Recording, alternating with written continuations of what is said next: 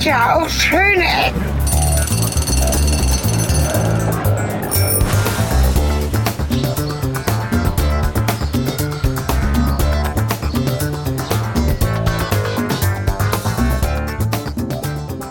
Herzlich willkommen zu Folge 48 der schönen Ecken. Wieder mal ein doppeltes Ende. Auf der einen Seite, Cornelis. auf der anderen Seite Helge. Moin. Ja, ich bin draußen. In der Welt. Ja, ich bin drin. Ja, wie das so ist bei diesen Doppelendern. Obwohl wir es auch schon einmal anders hatten. Ich bin in Spanien. Quasi auf meiner Abschlusstournee, könnte man sagen. Ah, Abschlusstournee. Naja, Abschlussurlaub. Also ich bin noch mal da, Ach so. wo ich ähm, schon war, hingeflogen, weil ich äh, ja noch mal ein paar Sachen sehen wollte, die ich damals nicht richtig mir angeguckt habe. Und danach bin ich wieder bereit, mir neue Dinge anzugucken. Und da ich in Spanien jetzt sehr viel gesehen habe, glaube ich, dass ich vielleicht mal andere Länder aufsuchen werde. Aber das ist noch nicht entschieden. Das auf jeden Fall ist quasi noch mal Best of. Ich gucke mir das Zeug an, was ich noch mal etwas näher mir angucken wollte. Und das war vor allen Dingen Valencia. Und aufmerksame Hörer wissen Ah ja, vielleicht okay. wieso. Aufmerksame Hörer wissen vielleicht wieso. Weißt du auch wieso? Rhetorische Äh, Frage. du, sag mal, wieso eigentlich? Genau. Äh, die Spanier haben hier in Valencia, die Valencianer haben hier in Valencia, oh Gott, in Valencia haben die Spanier die Stadt der Künste gebaut. Genau genommen die Stadt Kannst du der. mal dein, dein, kannst du mal diesen Leuten da im Hintergrund sagen, ob da was zu klären ist? Aber ich spreche ja, das, nicht deine äh, Sprache. ich gehe hier auch gleich, los? ich gehe gleich weg. Das ist, äh, sind etwa 50 Kinder, die in der Stadt der Künste an meiner ersten Station, dem Ozeanografik, gerade rausgekommen sind. Es war eben noch sehr schön ruhig, jetzt aber nicht mehr. Die haben sich nämlich Fische angeguckt.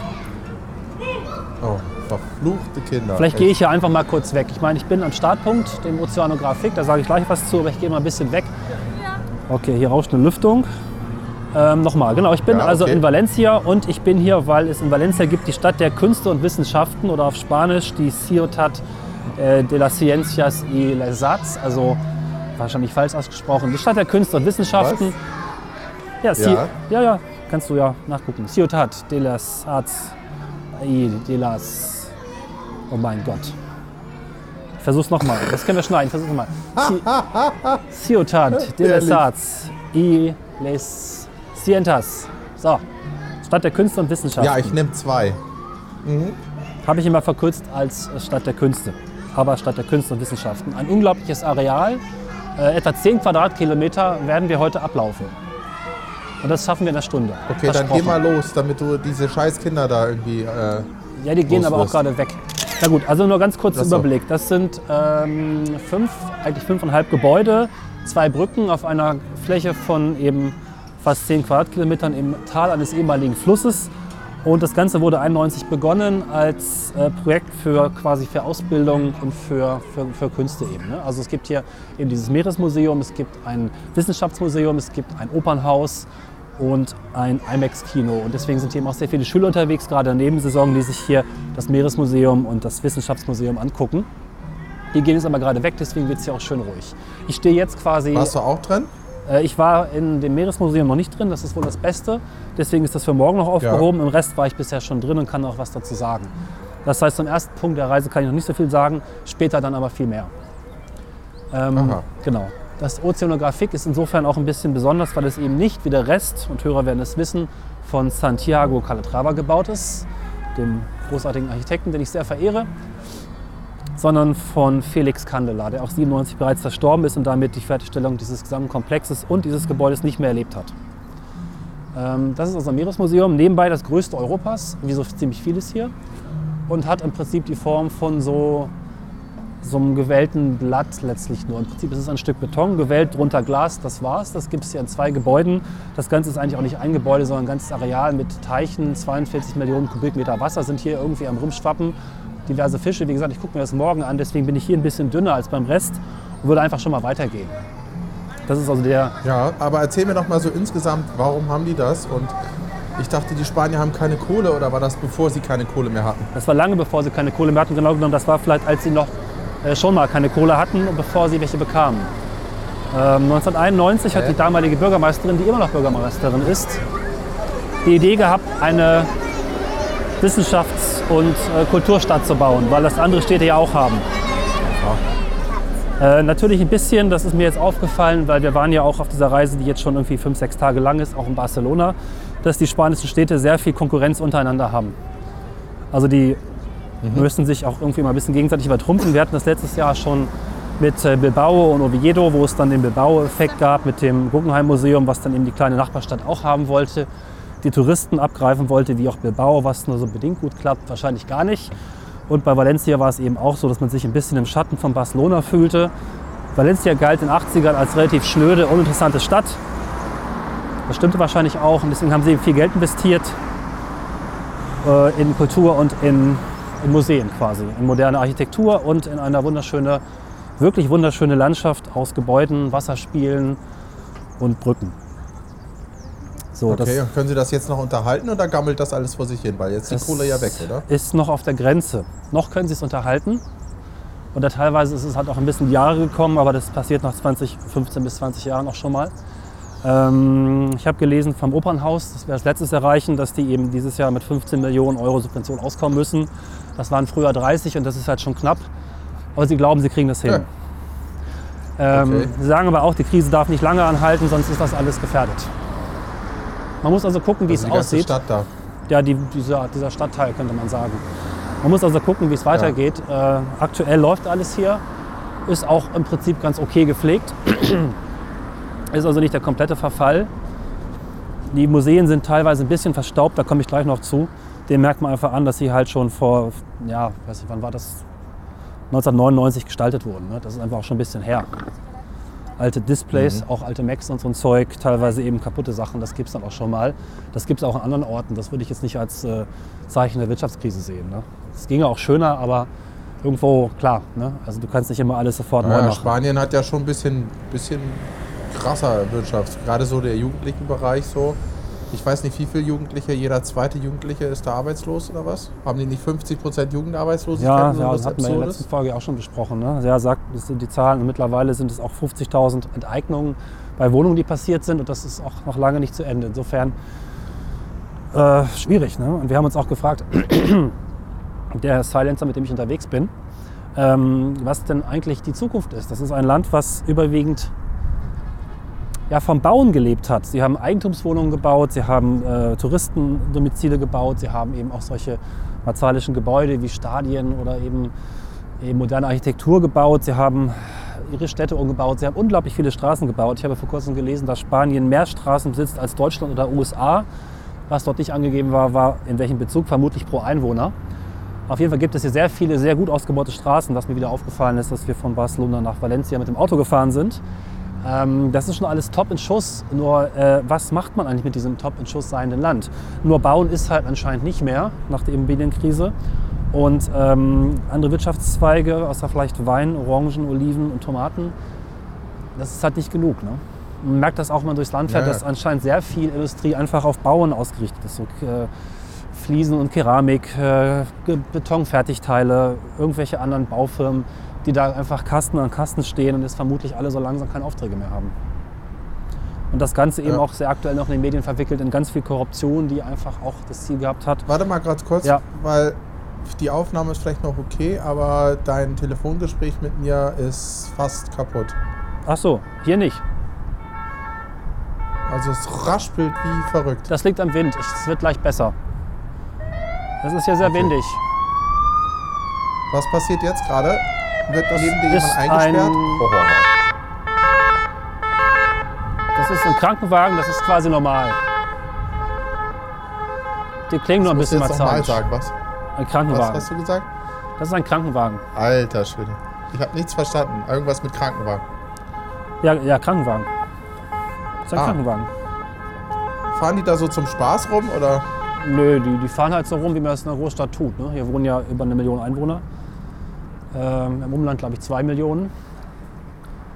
Ne, 800.000 sind es, glaube ich. Sind Aber die haben eine lustige, eine lustige äh, Sirene. Da, da, da, da, da, Ja. da, da, da, da. Sehr melodisch. Ich bin jetzt übrigens am zweiten Gebäude angekommen, der Agora. Das Gebäude Mhm. ist ein bisschen quatschig, weil äh, braucht keiner. Das ist auch nur eine Halle einfach. Die ist 2009 fertig geworden, das neueste Gebäude. Ist komplett blau. Fotos habe ich schon viele gemacht, die baue ich jetzt hier rein. Wenn du mal das Luftbild Mhm. vielleicht dir anguckst nebenbei, kann man das entdecken. Das ist halt so am Ähm, was ist denn das? Äh, Ja, ich das- guck da schon. Ja, genau. Das ist dieses blaue Ding. Von oben ist es vielleicht eher. Ist neben der Brücke. Ja. Und äh, da gab es so mal ein großes Tennisturnier drin. Aktuell macht Daimler hier irgendwelche Autopräsentationen. Ansonsten ist es aber eher so, naja, äh, unglaublich hoch. Aha. Ich weiß gar nicht wie hoch, 50 Meter ungefähr, 60 vielleicht. Gar nicht so groß, also eine eher hohe als breite Halle. Da weiß ich jetzt nicht so, genau, was ich davon halten soll. Sie ist gespickt mit blauen Fliesen, wie überhaupt hier sehr viele zerstoßene Fliesen, was eine valencianische Eigenart ist. Ich habe den Namen leider nicht zur Hand, das kann ich nachreichen. Hier gibt es hier einen Wikipedia-Link. Es ist eine ganz besondere Bauart, diese Fliesen zu zerstoßen und damit halt Oberflächen zu bekleben. Sehr aufwendig, aber auch sehr schön, wenn das Licht sich drin bricht. Da habe ich auch ein paar Fotos noch später. Und dieser, diese Agora ist halt in blauen Fliesen bestückt und mit so seltsamen Stützen getragen. Also die ist jetzt von Calatrava, das erste Gebäude auf unserer Tour, von Santiago Calatrava gebaut und 2009 fertiggestellt. Sinn, äh, Fragezeichen. Drumherum, das ist ganz wichtig, wir kommen jetzt in den eigentlichen Bereich der Stadt der Künste und Wissenschaften, ist ein Wasserbassin, in dem sich das Gebäude spiegeln kann. Das haben hier eigentlich alle Gebäude. Ganz viel Wasser drumherum, was wirklich cool ist. Das sieht richtig toll aus. Es ist halt nicht nur irgendein, wir haben mal so ein bisschen Wasser drumherum da hingebaut, sondern es gibt tatsächlich auch einen visuellen Effekt, dass äh, hier, der, nachdem man sich bewegt, ganz verschiedene Eindrücke entstehen. Das ist also schon sehr schön und es ist ja auch alles eine sehr organische, meeresartige Architektur, die irgendwie teilweise an Walfischskelette erinnert oder auch an Muscheln und so ein Zeug. Ne? Was ich äh, die ganze Zeit so vor mir hertrage, ich war damals hier 2006 zum ersten Mal hier. Nee, 2007 und hatte nicht so viel Zeit, mir alles anzugucken. Ich war aber extrem begeistert. Bin damals durch diese ganze Anlage, von der ich vorher wirklich nichts wusste, es war so ein Überraschungstrip durch Spanien, auf Calatrava gestoßen. Mittlerweile mit den ganzen Nachrichten über Wirtschaftskrise und die Kosten, die hier entstanden sind. Ich hatte mir auch letzte Woche noch ein paar Berichte angeguckt, um mich vorzubereiten und die waren alle sehr negativ und kritisch. Unter anderem gibt es ja eine Tour der Geldverschwendung, wo äh, etwas ja, nicht so begeisterte, ein nicht so begeisterter Spanier eben Leuten zeigt, wo überall Geld verschwendet wurde und wofür dann kein Geld mehr zur Verfügung steht. Ne? Schulen werden hier in Blechcontainern gebaut und bleiben über Jahre als Provisorien. Die Region Spa äh, Valencia ist die am stärksten verschuldetste Region Spaniens. Die haben 60 Milliarden Euro Schulden, meine ich, allein in dieser Region hier nur aktuell zu stemmen. Krass. Die ganze Anlage hat gekostet 1,3 Millionen. Und ich muss ehrlich gestehen, dass mir meine Begeisterung dadurch auch ein bisschen, ja, ich kann sie nicht mehr so unbefangen genießen und einfach sagen, cool, die großartige Architektur, das lohnt sich sowas zu bauen. Wir hatten die Diskussion ja auch schon letztes Jahr geführt, ob man nun eigentlich sowas bauen sollte oder nicht. Das brauchen wir, glaube ich, nicht fortführen. Das Zeug steht hier rum, ist extrem großartig, also rein visuell bin ich nach wie vor begeistert davon, wie eigentlich von keinem anderen Ort in Europa. Aber es ist einfach teuer und das ist teilweise einfach auch sinnlos. Ja, du meinst wegen, weil das so teuer ist und weil die Leute keine Kohle haben. Ja, klar.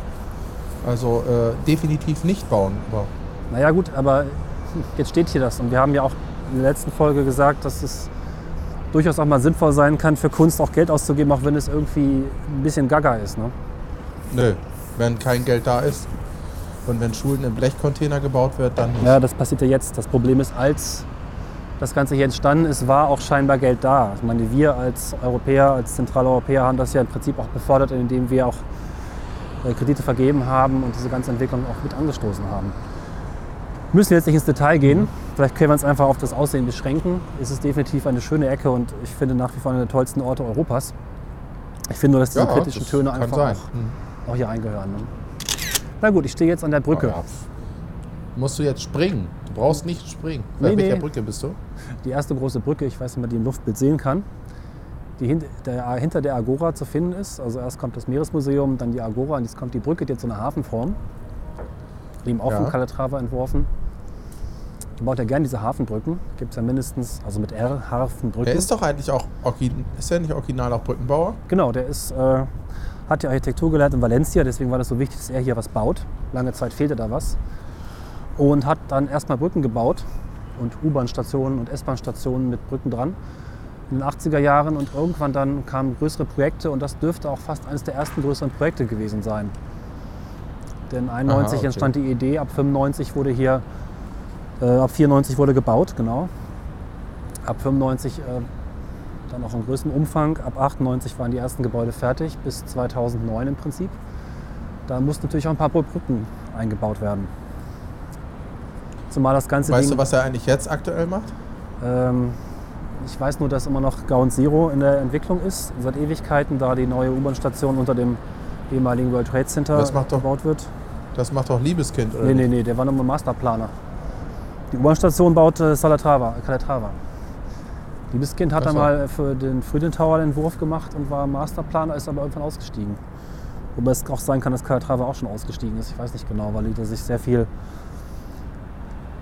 Umplanung und äh, schwierige Vorgaben gemacht haben, was den Architekten dann doch nicht so freut.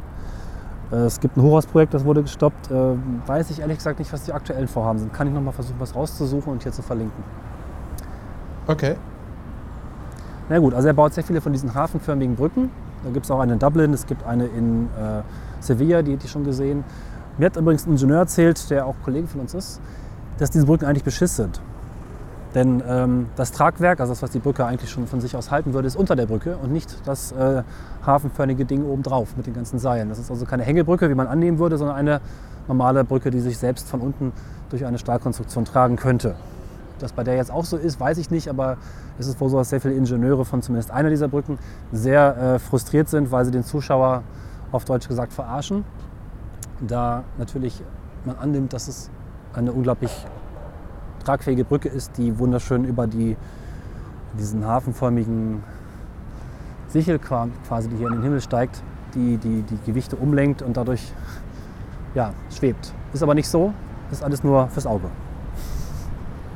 Mhm. Ich habe jetzt auch letztens, äh, apropos Brücke, irgendwie, was nicht gestern sogar in Frontal, dem Magazin auf ZDF, gehört, dass die ganzen Autobahnbrücken in Deutschland äh, total hinüber sind. Und äh, da war das Argument, was ich auch interessant fand, da denkt man ja auch nicht so dran, dass das ein wirtschaftlicher Schaden ist. Also äh, sie haben gerechnet, irgendwie mehrere Millionen kostet das, dass äh, LKWs auf der A2, glaube ich, ist es die A2, die nach Polen geht? Ja, äh, nee, also, ja, kann sein. A2 geht erstmal nach Berlin. Und dann, dass die äh, auf jeden Fall, dass bei dieser Autobahn, ich weiß jetzt nicht, ob die A2 war, ist auch egal, äh, ähm, so viele Brücken nicht tragfähig mehr sind und neu gebaut werden müssen, dass die LKWs jetzt riesige Umwege fahren müssen, äh, damit sie zum Ziel kommen und somit irgendwie 150 Kilometer weiterfahren. Und wenn das so ein Schwertransporter ist, dann sind 150 Kilometer halt schon krass. Also das ist so ein richtiger wirtschaftlicher Schaden für die. ja, Brücken ist auch ein schwieriges Thema, ja. Also es sind viele Brücken, auch Bahnbrücken in Deutschland, in keinem guten Zustand.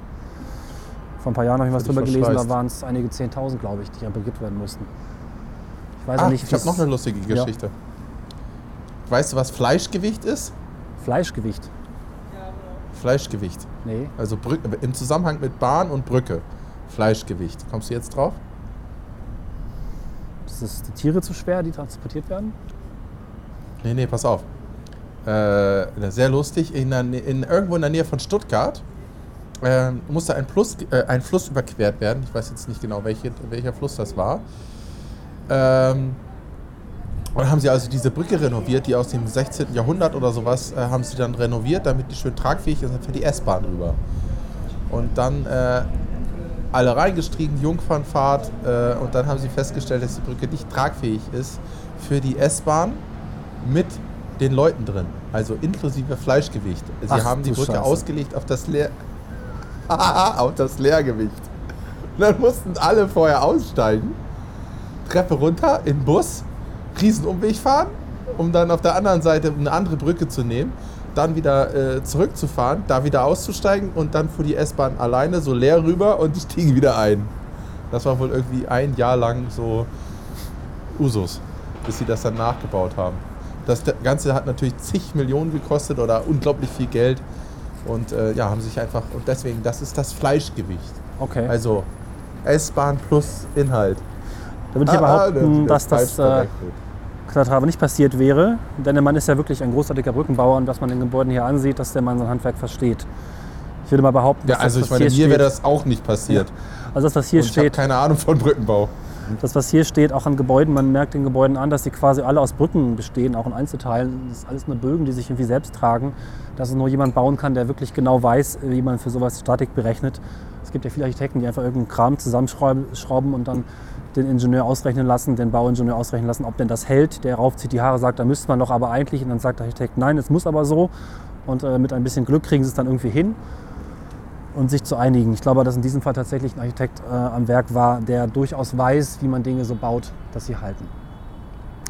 So, ja, aber ich meine, meine Eltern haben auch einen Anbau und äh, das haben die von ihrem, sind befreundet mit einem Architekten. Und äh, der hat gesagt, naja, man, äh, dann kamen halt auch die äh, Statiker und haben dann das berechnet, was er da entworfen hat. Und ähm, die haben gesagt, das geht so nicht, da müsste ein Versteifungskreuz eingezogen werden. Also es ist ein Raum mit einem Spitzdach. Und äh, da meint die, wenn da mal so ein richtiger Orkan kommen würde, dann würde die Gefahr bestehen, dass sich das verdreht und dann in, äh, zusammenfällt. Weil das halt bis in, ins Dach oben äh, frei ist. Und äh, dann hat er auch mit, den, äh, mit meinen Eltern, glaube ich, gesprochen und den Statikern und haben gesagt, okay, wenn die die äh, Verantwortung dafür übernehmen, dann äh, kann man das Kreuz rausladen. Das ist aber gegen sowas jetzt nicht versichert oder irgendwie sowas. Aber meine Eltern naja. und der Architekt haben beide entschieden, das ist immer ein großes Ring. so ein hässliches Kreuz haben. Na gut, ich bin jetzt im Mittelteil und da geht es jetzt halt wirklich interessant. Okay. Das nächste los. Gebäude ist äh, das Wissenschaftsmuseum, das Prinz Philipp Wissenschaftsmuseum. Das ist 1999 eröffnet. Prinz was? Prinz Philipp oder so. Also die haben alle Namen. Es gibt den so. äh, Königin Sophia Palast und so weiter. Die waren dann auch immer bei der Eröffnung da und haben es eröffnet. Logischerweise dann Aha. nach ihnen benannt. Und das Wissenschaftsmuseum, okay. eines der zentralen und älteren Gebäude, steht in der Mitte, sieht im Prinzip aus wie das Skelett eines Walfisches. Spitze Knochen ragen in den Himmel. Das ist ein äh, sehr, sehr cooler Bau. Ich war heute drin. Der Inhalt lässt ein bisschen zu wünschen übrig äh, weil die Ausstellung eben noch einfach mittlerweile ein bisschen alt ist. Andererseits aber auch für Kinder gemacht ist, insofern vielleicht auch nicht die Zielgruppe unbedingt wir 35-jährigen Säcke sind. Ne? Was sind denn, äh, hallo, und 34. Was ist es denn, ging nicht äh, um dich, mit, es ging um äh, meinen Begleiter mich. du hast, ach so, okay. Ich wollte gerade sagen, du hast auch Mehrzahl benutzt. Äh, was ist denn da wissenschaftlich drin? Ja, es gibt halt verschiedene Experimente zum Thema, äh, wie funktioniert Strom, was macht der Körper, wie ist Muskelkraft, wie ist äh, Kybernetik, äh, alles Mögliche mit Experimenten, wo man auf Knöpfe drücken kann. Was, was, es gab ein lustiges Experiment, wo man äh, quasi einen Schlauch aus einem Loch rausziehen konnte, was dann entsprechend der Darmlänge gestaltet war, sechs Meter. Also anschaulich machen, was so im Körper passiert, was so äh, Schwerkraft macht. Es gibt ein ah, großes ja. Pendel, was die, die Erdbewegung symbolisiert und ausdrückt. Also es ist schon sehr gut gemacht, aber man merkt einfach, dass die Dinge auch abgegriffen sind und einfach ihr Alter haben. Was ich jetzt nicht so schlimm finde, es gibt schönere Wissenschaftsmuseen wahrscheinlich, aber ähm, kann man machen. Gibt ein schönes äh, Kombi-Ticket, wo alles mit drin ist und das haben wir uns heute angesehen. Das Gebäude ist einfach mal phänomenal. Es gibt viele Anklänge von Gaudi, der ja in Barcelona mhm. um die Jahrhundertwende sehr viel organisches Material, äh, also sehr viel Natur studiert hat und den dann entsprechend gebaut hat. So äh, quasi Trägerstrukturen, die aussehen wie Bäume, sehr viele Ornamente, die aussehen wie Früchte, sich auch sehr viel von, von dem Meeresboden abgeschaut hat, irgendwelche Fliesen und, und Muster, die ineinander laufen, die, die irgendwie was von Fischen haben. Das hat im Calatrava eben sehr schön hier aufgegriffen, gerade hier in Valencia. Erinnert auch einiges an, an diesen Altmeister, könnte man sagen. Und dieses Gebäude ist da irgendwie, dass es am stärksten das macht. Also es ist wirklich sehenswert und ganz, ganz großartig. Allein deswegen macht es Spaß, durch die Räume zu laufen, die unglaublich groß sind. Auch das hier hat eine Höhe von, glaube ich, 45 Metern oder 30 Metern für nur drei Stockwerke. Da kann man sich vorstellen, dass doch eine Menge, Menge Platz ist. Auf ca. 50.000, mhm. 45.000 Quadratmetern. Okay. Mhm. Was ganz witzig ist, neben dem Gebäude ist wieder einer von diesen Teichen, also diesen lustigen ähm, Becken, die letztlich für Spiegelung sorgen und für Atmosphäre sorgen. Ganz interessant ist, dass man dieses Becken zuschütten kann und dann ein Reittournee hier veranstalten kann. Das ist einmal im Jahr. Oder auch zumachen kann. Es gibt auch Konzerte, andere Dinge, die da stattfinden, wo jetzt aktuell ein Wasserbecken ist. Wie das exakt geht, konnte zuschütten. ich nicht rausfinden. Ja. Ach so. Oder zumachen. Also Die wahrscheinlich wird man das zuschütten, ja. Ach so. Also irgendwie machen sie es zu und äh, wenn sie Okay. da rumreiten, wird das wahrscheinlich einfach mit Sand verfüllt und später wieder rausgenommen. Sehr abgefahren. Es ist auch eine öffentliche Veranstaltungsfläche, das aktuell ein Wasserbecken ja. ist. Ja. Das Ganze ist wieder ausgelegt Okay. mit den Fliesen. Ich hatte erzählt, dass hier ganz viele Fliesen zum Einsatz kommen. Und auch der Boden, alles ist mit diesen weißen, fast überall weißen, zerstoßenen Fliesen ausgelegt. Sehr, sehr schön, muss aber auch viel geputzt werden. Aktuell in der Nebensaison wird eben auch sehr viel geputzt und gewienert und der Beckenboden gereinigt. Wenn es sauber ist, sieht es aus wie ein Schwimmbecken. Man möchte sofort reinspringen. Herrliches Blau. Sehr gut. Auf der anderen Seite wird das Ganze eingerahmt mit so einem ja, Bogengang, könnte man sagen, aus seltsamen baumartigen Trägern. Auch das muss man sich jetzt in Fotos anschauen. Wie überhaupt diese Folge nur zu bewältigen ist, wenn man sich die Fotos anschaut, die ich gemacht habe. Äh, sehr netter kleines Detail, das sich hier komplett durch die ganze Anlage zieht und diese sich verwindenden Trägerstrukturen, die eben auch wiederum an Gaudi erinnern. Alles in weiß An gehalten. dieser Stelle können wir ja nochmal, ja, vielleicht können wir an dieser Stelle nochmal einwerfen, dass wenn man uns als MP3 hört, da sind ja die Bilder nicht enthalten, Genau. äh, sondern wir haben ja das sogenannte Enhanced Podcast Format von Apple benutzt. Die werden dann, äh, die Bilder werden, glaube ich, auch auf Android, ne? Richtig? War das nicht nee, so? nicht bestätigt. Ich weiß, wenn das jemand hinbekommen hat, vielleicht hier mal einen Kommentar schreiben. Soweit ich weiß, Ja, muss man sich in dem Fall die Bilder an der Galerie anschauen. Was muss man dann? Die Galerie benutzen, die es auch gibt. Die ist natürlich dann nicht synchron mit dem Podcast-Feed. Ich habe da Neckarwilli verstanden, was auch immer das. dachte, das wäre jetzt irgendwas Tolles so, Neues. Der Neckarwilli. Nee, es gibt eine Fotogalerie, genau das wollte ich auch gerade erzählen, die ihr dann bei uns im Blog findet. Da sind die Bilder dann auch nochmal drin. Ja. Und wenn Cornelis ganz viel gute Laune hat, dann stellt er auch ein paar in Facebook rein. Auf unsere Fanpage. Ja, da gibt es immer ein Bild pro Folge. Maximal. Genau. Erzähl weiter, Entschuldigung. Ich wollte Ja, das macht ja einwerfen nichts. für die Äh, ich Leute, glaub, die uns vielleicht dann nicht hören. Ganz gut in der Zeit. Also ich äh, glaube, es macht wenig Sinn, jedes Detail zu beschreiben, weil es einfach in Worten kaum zu erf- erfassen ist. Ich habe das nochmal vorhin mit dem Silencer diskutiert. Ich glaube, das ist der äh, zumindest in Europa gut zu erreichende, interessanteste und abgefahrenste Ort neuartiger Architektur, der in den letzten 20 Jahren gestaltet wurde. Ich würde einen Aufruf starten, alle Hörer, ob es möglicherweise noch etwas gibt, von dem ihr glaubt, dass es noch vielleicht viel interessanter ist oder für euch der interessanteste Ort an neuer Architektur, sagen wir mal, in den letzten ja, 20, 30 Jahren oder meinetwegen auch seit dem Krieg. Ähm, mir fällt keiner ein. Meldet es sich gibt ja eh, mir, auch ich weiß schon, wir kriegen einen Kommentar. Kommt doch mal nach Dresden. Aber die haben das mit den 20 Jahren und der Architektur nicht ganz Dresden verstanden. passt da nicht drauf. Also ich würde das wirklich, äh, fordert uns heraus, erzählt uns, wo ihr glaubt, dass äh, etwas auf diesem Niveau noch zu finden ist. Es gibt natürlich viele sehr spannende einzelne Gebäude, die wir uns auch gerne mal anschauen. Aber in diesem Fall stehen hier fünf bis, ja, gut vier bis fünf Gebäude nebeneinander. Davon sind drei wirklich großartig und der Rest ist ebenfalls sehr interessant und das noch kombiniert mit einer Anlage, die ihresgleichen sucht. Also in diesem ehemaligen Flussbett, das ja trockengelegt wurde 1968, des Turia, so heißt der Fluss, ähm, damit auch ein bisschen tiefer gelegt und von der Stadt abgeschieden, also auch sehr ruhig. Und dann wiederum mit den Elementen Wasser, Meer, Meeresboden, Muschelform, mit all diesen Elementen passend ausgestattet und äh, in die Stadt eingebettet, dass hier wirklich etwas wirklich sehr Eigenes entstanden ist, von dem man sagen muss, dass es vielleicht zu teuer gewesen ist, aber definitiv sehenswert ist jetzt, wo es hier steht. Und mich würde interessieren, kennt ihr andere Beispiele, vielleicht auch welche, die besser funktionieren, wo etwas derart Organisches, einfach auch Schönes gestaltet wurde. Es gibt hier interessante Aha. Details auch. Ähm, viele Gebäude haben so Augenlider, könnte man sagen. Das sind große Tore. Rechts von mir ist gerade so eins, das dieses Science Museum im unteren Teil abschließt. Da ist noch eine Halle unten drunter. Und äh, wenn man das schließt, dieses Auge geht wie eine Augenklappe, wie das Augenlid. Eine Klappe da herunter, die das dann mit so einer gewölbten Form, so einem Oval verschließt. Man würde nicht annehmen, dass es ein Tor ist. Äh, Das nächste Gebäude, was ich gleich noch zeige, da ist es eine komplette Glasfront, die sich ebenfalls so aufklappen lässt. Zu beiden Seiten, dass das Gebäude auf großer Fläche offen ist. Auch wieder der Mechanismus, der vom Auge abgeguckt ist. Man merkt also, dass ganz, ganz viel organische Elemente hier eingebaut werden. Ganz großartig. Also mit organischen Elementen meinst du halt den menschlichen Körper der Natur nachempfunden. Ne? Dem menschlichen Körper, dem tierischen Körper, von Meeresbewohnern, okay. von, von pflanzlichen Strukturen, also von, aus allen möglichen Richtungen ne, organisch. Nicht nur menschlich. Also am wenigsten fast menschlich. Meeresbewohner. Ariel, Ja. die Meerjungauge. Ja, Wal, so Walfischzeug zum Beispiel. Wal. Ja, mhm. nee, ich weiß schon, was du Ja. meinst. Calatrava macht das ja öfter auch. Dieses Milwaukee-Ding ist ja auch mit dem Vogel, ne? Genau, das hatten wir, glaube ich, auch Milwaukee, schon. ne? Du hattest das mal erwähnt, ja. Ja. Achso, genau. Gibt es noch was zu, zu erzählen? Bitte? Gibt es noch was zu erzählen da bei dir? Äh, bei Du dem sagtest, Gebäude du bin hast ich noch ein Gebäude. Ich habe noch zwei. Zweieinhalb. Ähm, Mhm. Ja, dann mach weiter. Das, das Wissenschaftsmuseum, wie gesagt, inhaltlich jetzt so falsche Zielgruppe wahrscheinlich, eben auch sehr viele Schulklassen, Mhm. ne, die werden da wirklich busladungsweise Ich find das ja geil, hingekübelt. Ja, sind bloß laut, manchmal riechen sie komisch. Vor allem die etwas älteren. Wir hatten hier eine Gruppe Franzosen im Äh. nächsten Gebäude, in dem wir gestern waren, das IMAX-Kino und Planetarium und Lesarium. Das können die hier alles. Äh, Was, was, was? Planetarium, check. IMAX Kino, ja. Und das Lasarium, also? Lasershow.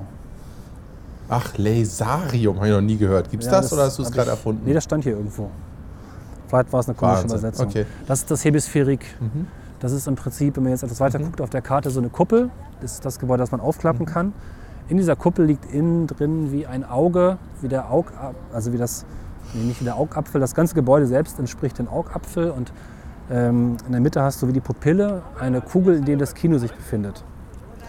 Wer das IMAX Ah, ja. aus Berlin kennt, das ehemalige, was jetzt mittlerweile die Blue Man Group beheimatet und kein IMAX mehr ist, auch dort gab es dieses wunderschöne Kuppel-IMAX, ein ganz tolles Kinoformat, was ein bisschen in Vergessenheit geraten ist, finde ich zumindest in Deutschland. Äh, selbst für mich, wir haben das gestern mal wieder geguckt und es ist ein unglaubliches Erlebnis auf einer 270 Grad oder ich weiß nicht wie viel Grad komplett, zumindest einmal um dich herum, das Blickfeld ausfüllend ein hochauflösender Kinofilm gezeigt wird oder ein IMAX-Film gezeigt wird, kein Kinofilm. Äh, haben wir einen Film geguckt über den Nil. Und es ist wirklich gut. Und kein 3D, HD, aber mit Film. So richtig oldschool und trotzdem großartig. Toller Sound. Funktioniert auch alles noch richtig gut. Ja, Hat Spaß schön. gemacht. Ja, das ist doch gut. Ja. Ich bin ja auch gegen 3D. Ja. Mehr 2D in digital und weniger 3D-Scheiße. Oder IMAX. Wobei IMAX in digital ist, glaube ich, noch nicht technisch möglich. Die Fläche, die sie da Aber bespielen, du hast dich erinnert, ne? IMAX in Bremen war ja für ein Brech. das war ja, ja, man muss ja in den Punkt einfügen, dass IMAX mittlerweile anfängt, seinen Namen an normale Kinos dran zu kleben, anscheinend nur mit dem Namen Geld zu verdienen. Das finde ich eine große Sauerei. Ähm, das Also ist das einfach nicht das originale. IMAX. IMAX braucht eine Leinwand, die so groß ist, dass sie dein Blickfeld absolut überaus erfüllt, sprich, dass sie links und rechts, nach oben und nach unten einfach wesentlich mehr Bild zeigt, als du sehen kannst. IMAX-Effekt heißt, dass du deinen Kopf bewegen musst, um wirklich alles zu sehen. Äh, zumindest habe ich das immer so verstanden und in der Vergangenheit erlebt und auch hier so erlebt. Wenn ich im normalen Kino schaue, dann ist das einfach nicht so. Das ist, kann eigentlich nicht IMAX sein. Ich weiß nicht, vielleicht haben sie es auch einfach nur dran gefaked oder so in der größten Verzweiflung, das Cinemax Bremen damals. Ich verstehe es nicht. Ja. Das hier auf jeden Fall ist ein richtiges IMAX. Äh, der größte Teil ist unter der Erde. Und eben in diesem kuppelförmigen Gebäude, wo sich die Seitenteile öffnen lassen und diese Wasserbassins quasi in das Gebäude hineingehen und noch eine Verbindung schaffen zwischen innen und außen. Auch das wieder fügt sich ein wie so, ein, ja, wie so eine Muschel, die auf dem Wasser schwimmt. Okay. Ja. Danach kommt man an eine weitere Brücke, die jetzt spektakulär wäre, wenn man sie alleine stehen sehen würde. Ansonsten ist es eher, naja, eine Brücke halt. Ne? Hat auch Calatrava gebaut. War wohl so nebenbei. Nette Brücke. Mittagspause. Ja, nette Brücke. Passt schon. Ne? Mhm.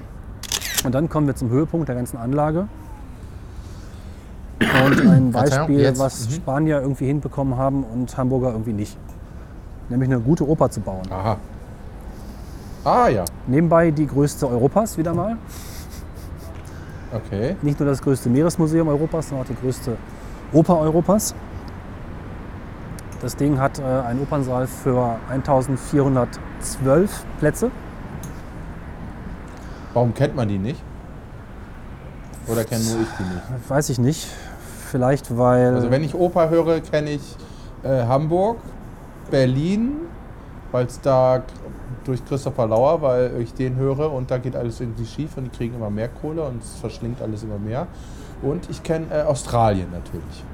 Naja, man muss glaube ich sehen, dass alle diese Opern lange Geschichte haben und dieses Ding hat aufgemacht im Und Jahr äh, 2000. Semperoper auch. Ab 2006 erst existiert alles hier. Ne? Seit 2006 haben sie offizielle Spielzeiten. Das ist nicht so lange, um so. sich zu beweisen. Ja, okay. Also Sie es liegt nicht an meiner äh, schle äh, schlechten Bildung, sondern das ist einfach noch nicht so. Also das ist meine Wahrnehmung, würdest du unterstützen, dass es einfach noch nicht so präsent ist. Sie kämpfen ein bisschen um das Renommee. Sie haben als Leiterin, Hannah Schmidt heißt sie, glaube ich, die hat ehemals Covent Garden geleitet in London und ist guter Dinge, dass das hier ein gutes Haus werden kann. Ist aber auch ein finanzielles Ding. Ne? Also sie brauchen für das Ding Subventionen. Subventionen. Die lagen ursprünglich mal bei 30 Millionen Euro pro Jahr ja, und sind jetzt noch 15. Und man sagt, damit kommt sie halt hin. Aber es ist halt auch nicht einfach. Ne? Und es muss halt auf dem Niveau bleiben. Wenn es noch weniger wird, dann gibt es halt Probleme. Sie machen sehr viel Nachwuchsgenerierung. Sie haben eine eigene quasi Stimmschule mit in dem Gebäude drin. Dem René Sophia, also nee, Rena, Königin Sophia Opernhaus, das ich gleich noch näher beschreiben werde. Also sind sehr findig darin, auch selber Qualität zu erschaffen, setzen eben nicht nur auf Stars, sondern versuchen auch selber welche auszubilden. Das finde ich eigentlich ganz gut. Also sie haben diesen großen Saal sinnvoll. mit 1412 Plätzen, was aber faszinierend ist. Man denkt, okay, das ist ja schon mal ein großer Saal. Sie haben noch einen Saal Das oben läuft drüber. aktuell gerade. Moment, Sie haben noch einen Saal oben drüber mit 1480 Plätzen für Konzerte. Also zwei Säle mit jeweils Krass. 1500 Mhm. Plätzen. Und noch zwei weitere, nicht ganz kleine Säle, die jede Uni ja gerne als Audimax hätte. Das ist eben die größte Mhm. Oper Europas vom Gebäude her. Und die Bühne, also die Bühne der Haupt des Auditoriums, hat eine Bühnenfläche von zwei Quadratkilometern, also auf mehreren Ebenen natürlich verteilt, Oh, oh, oh. mit Hebebühnensystem. Krass. Sie können drei komplette Produktionen gleichzeitig aufbauen und hin und her fahren. Das ist schon ziemlich beeindruckend. Und sie haben dieses ganze Gebäude für 300 Millionen Euro gebaut. Was man, wenn man es mit der Elbphilharmonie Philharmonie vergleicht, eigentlich ist das gar nicht so teuer. Ja, ob man es jetzt braucht, ist wiederum die andere Frage, aber sie haben das zumindest hingekriegt. Ja, Ja, ja, sie aber haben es 300 hingekriegt Millionen. und das Ding Boah. sieht gut aus und es funktioniert. Ja, okay. Hm. Ne? Also, und das Ding in Oviedo hat auch 300 gekostet. Irgendwie gab es hier mehr fürs Geld. Ja, kann man so sagen. Also irgendwie erscheint mir das noch etwas sinnvoller und eine gute Oper, ne, wenn sie denn was taugt. Da kann man jetzt wieder sagen, dafür lohnt es sich vielleicht auch mal Geld auszugeben für die Kunst. Äh, was aktuell läuft, kann ich dir gleich vorlesen. Da kommt gleich Ja. eine Tafel. Da muss ich erstmal hingehen. Bis dahin beschreibe ich mal, wie das ganze Ja. Ding aussieht. Das ist nämlich Ja. ziemlich phänomenal. Das ist im Prinzip erstmal eine Innenkonstruktion, wo in wieder in Form eines Ovals die Säle aufeinander gestapelt sind. Von außen aber wird das Ganze nochmal äh, quasi umhüllt von mehreren muschelartigen gebogenen ähm, Stahlelementen, die mit Muscheln, äh Quatsch, mit Fliesen bedruckt, beklebt sind, ne? diesen zerstoßenen Fliesen wieder. Und obendrauf gibt es nochmal ein sogenanntes, ähm, eine Feder, sagen sie, oder so eine Form von Segel, die am Boden befestigt ist, auf dem Dach nochmal stützt und ansonsten freitragend ist. Also man muss sich das vorstellen als ein Okay.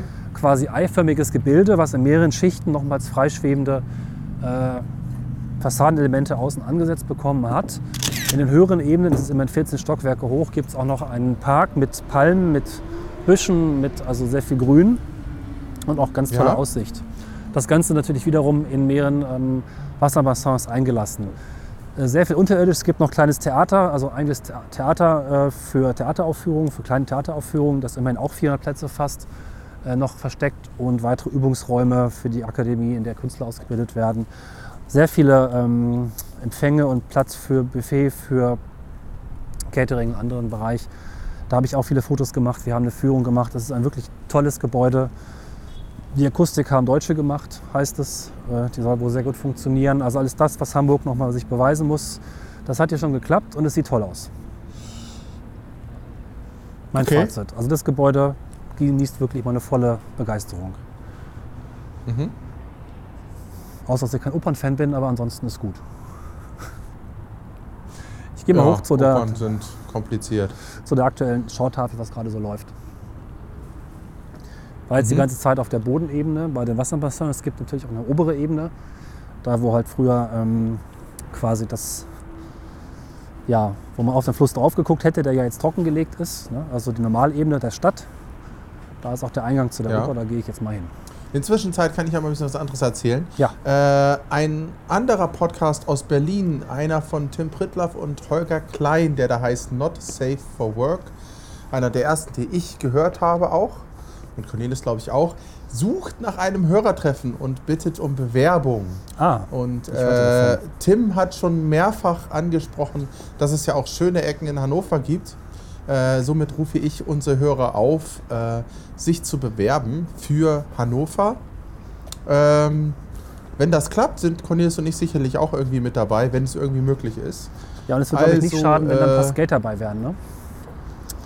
Skater? Ja, ja, genau. Also Ja. ihr, äh, Tim fährt leidenschaftlich gerne um unseren Maschsee herum. Äh, das heißt, wenn ihr auch äh, Inliner seid und ihr wollt mal mit Herrn Pritlaff um den See ballern, ähm, tut das, sagt uns Bescheid und wir fahren mit unserem Mikrofon mit rum. Ähm, ja, macht einfach das, bewerbt euch da. Ich glaube, schon zwei Sendungen lang hat sich keiner beworben. Ähm, warum machen Cornelis und ich das nicht? Ich habe keine Zeit. Äh, Cornelis hat, glaube ich, keine Lust, aber wir werden bestimmt bei Ich einem Hörertreffen irgendwie dann auch vor Ort. Außerdem wohne ich nicht ich in habe jetzt die zweite Variante. Ich hatte die, ich hatte die Variante zwischen keine Zeit und keine Lust. Ich habe da jetzt mal keine Zeit genommen. Ja. Übrigens Hörertreffen, das wir nicht vergessen sollten, es ist leider noch nicht geplant. Wir haben bald unsere Folge 50. Also das ist noch zwei, drei Folgen hin und wir sollten da auch an Ah. Hörertreffen denken.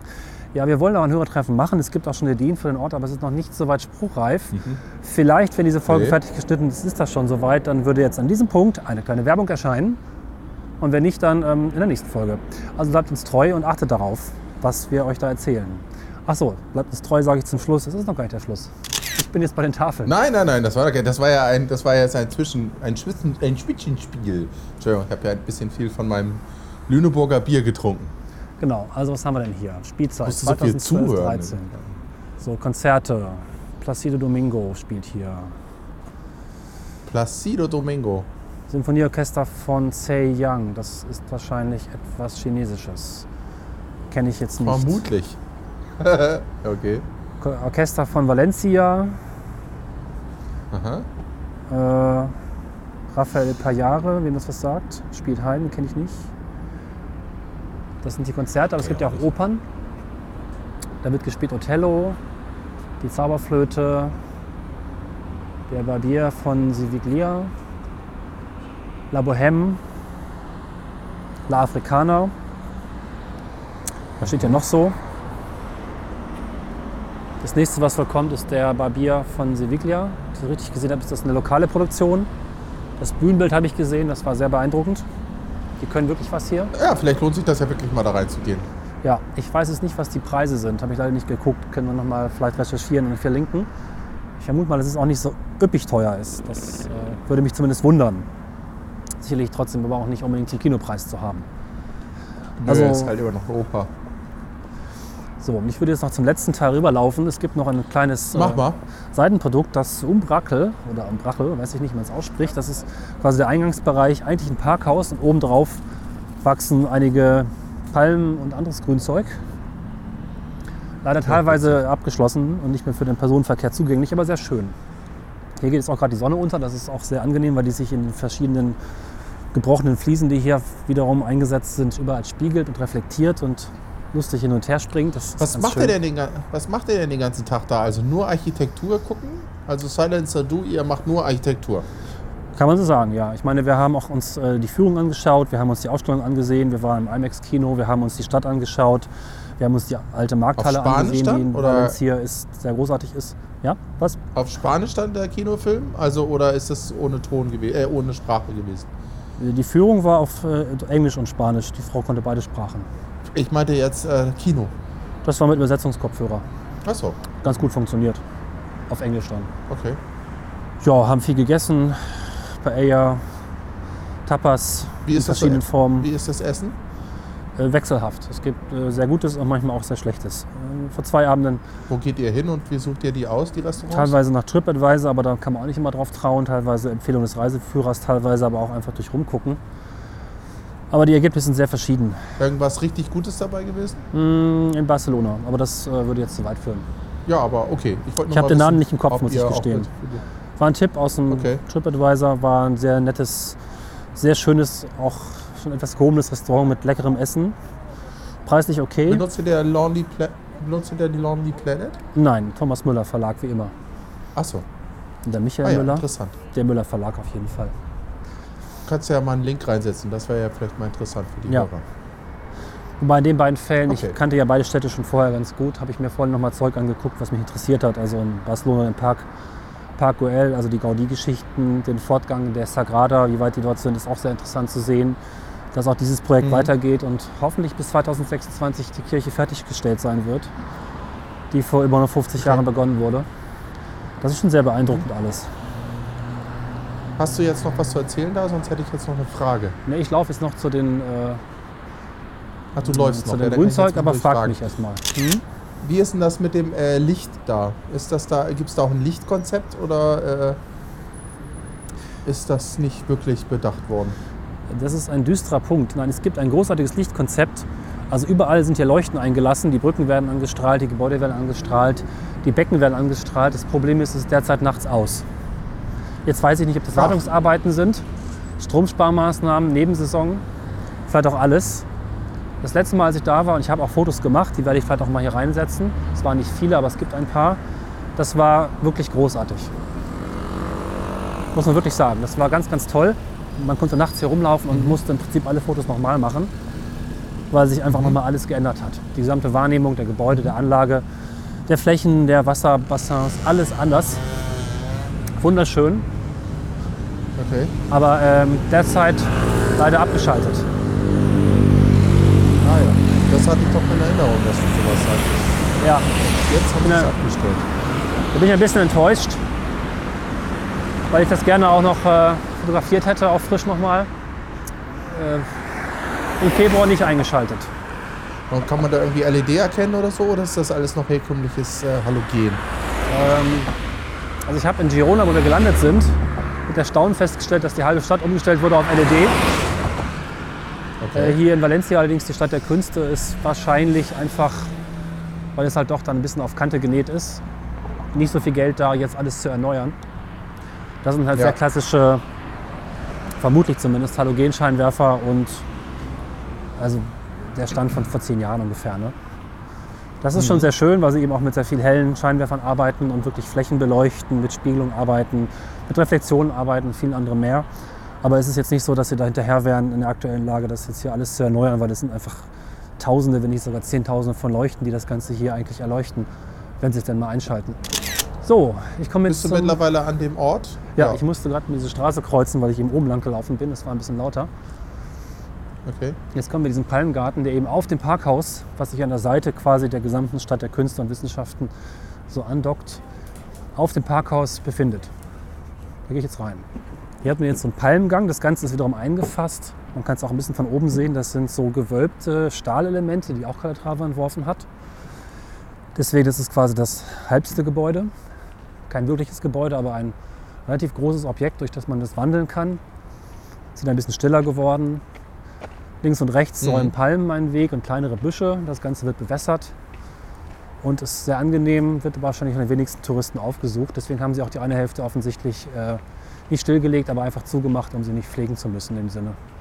Ja, wahrscheinlich machen sie da wieder auf, wenn Saison ist. Ne? Das kann auch gut sein. Also es ist schwer zu sagen, wie viel jetzt wegen Nebensaison einfach mal abgeschaltet ist. Ähm, Ja. Es dürfte auch noch einiges voller sein im Sommer.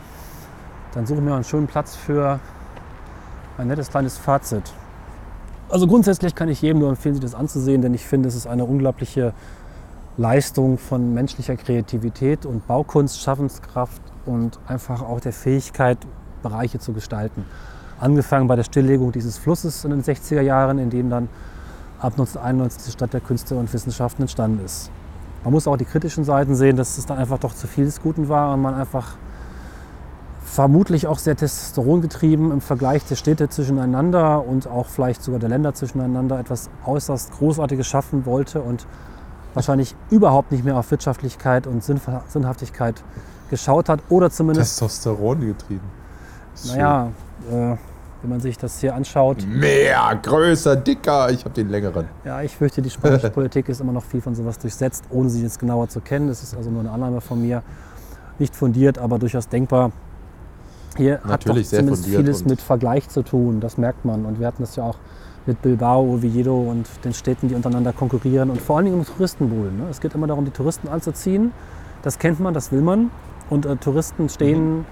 auf Architektur und wenn man eben eine Milliarde ausgibt, genau genommen waren es 1,3 Milliarden, dann kommen eben auch Wahnsinn. 1,3 Milliarden Touristen oder auch nicht. Aber wahrscheinlich Ja. waren die Denkmuster relativ simpel dabei.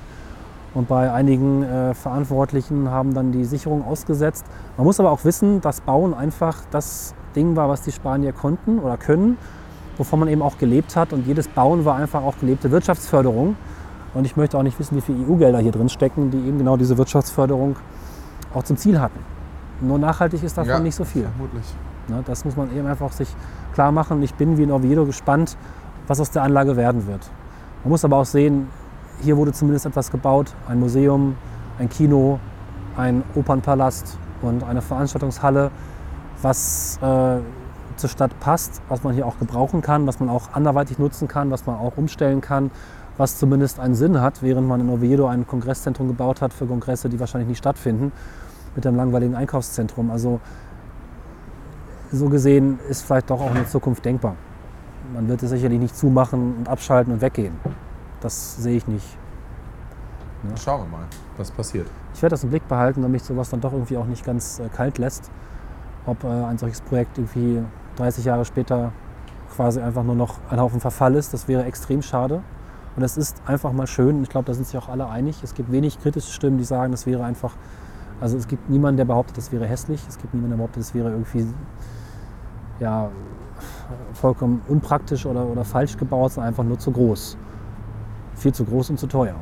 Diese Kritik muss man sich gefallen lassen. Das möchte ich auch an diesem Punkt einfach nicht äh, wegwischen. Trotzdem auf jeden Fall Reisetipp. Schön, klingt alles ganz gut. Wir lassen Cornelis wieder Urlaub machen und machen an dieser Stelle den Sack zu. Ja, Und ähm, äh, bewerbt euch bei Not Safe for Work für das Hörertreffen in Hannover. Ähm, sagt uns Bescheid, wenn es dann soweit ist. Wir werden es dann ja auch erfahren. Äh, fahrt schön in Urlaub, fahrt die Strecken von Cornelis nach. Wir werden wahrscheinlich auch noch eine zweite Folge machen aus Spanien. Sehe ich das richtig, Cornelis? ja. Das äh, Ja. gucken wir mal. Wann die dann kommt, wird man, wird man sehen. Das ist nicht die nächste Folge, aber es ist noch nicht alles gesagt, was gesagt werden kann. Genau. In diesem Sinne, macht's gut. Ja, macht's gut. Viel Spaß bei allem, was ihr tut. Bis dann. Tschüss. Tschüss.